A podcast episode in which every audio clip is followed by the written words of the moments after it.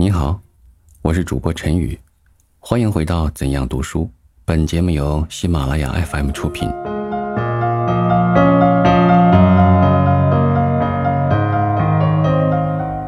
读书生活的三多法，欧元怀。昔如培根说过：“读书造成完人。”考其意思，盖以为读书可以打破人类的愚昧。纠正人类的错误，增进人类的知识，充实人类的生活。地无中外，时无古今，谁都承认读书是人类生活中必不可缺少的一项重要工作。但经爱好读书的人，常有一种难题在心目中横亘着，便是如何读法的问题。我以为。除了眼道、口道、手道、心道和一遍、笔记、思索之外，其最普通而基本的条件，还是要多阅读、多比较、多应用。所谓多阅读，当然不是说有书必读，而是需要读有用的书。书籍杂志卷帖浩繁，但就本国而言。已有读不胜读之慨，何况世界各国的书报更是浩如烟海呢？自然只有选择读你所爱读、你所能读的书了。我以为，真欲求学的人，无论研究社会科学或自然科学的，均应先读几本关于普通常识的书籍。有了相当的普通常识。进而检讨本国文化的起源及世界学术的演进，而后开始专门研究工作，使得学有根基，而不至反客为主，常闹笑话。不过，人类的知识固然大部分得自书本，尽信书则不如无书，书本是不死读的。我们应把爱读的某一问题的书籍归纳起来，做一个比较有系统的研究。如研究自然科学的，自然一面阅读书籍，一面实地试验不行；就是研究社会科学的，也需多多观察各地风俗和生活习惯，以充实我们需要的题材。试看。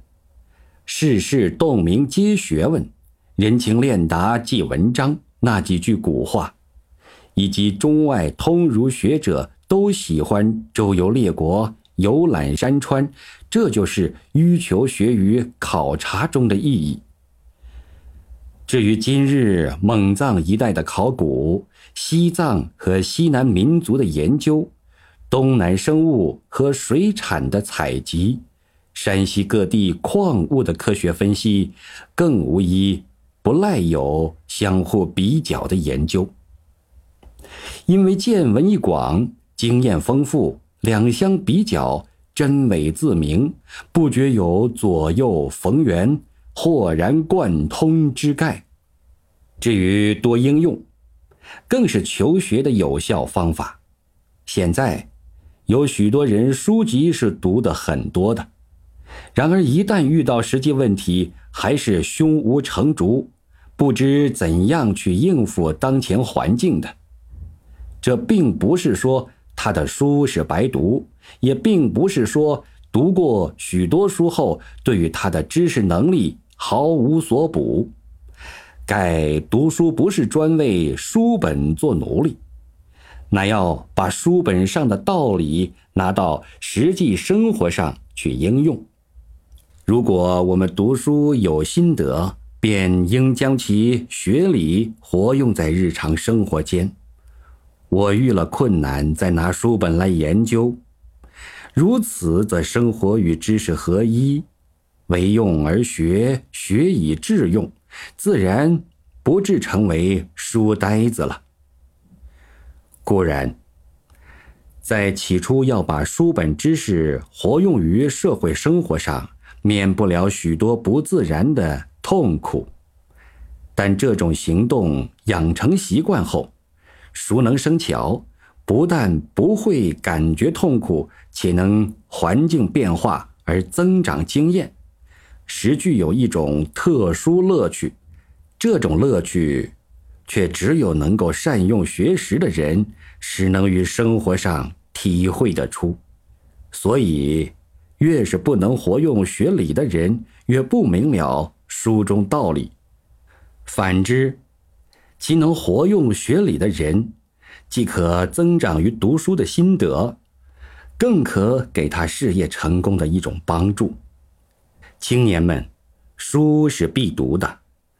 不多读书本是不能给你一个人生上的指示，而读书不知多方比较、亲切应用，也绝不感觉到书中真理来。听众朋友，本集播讲完毕，感谢您的收听。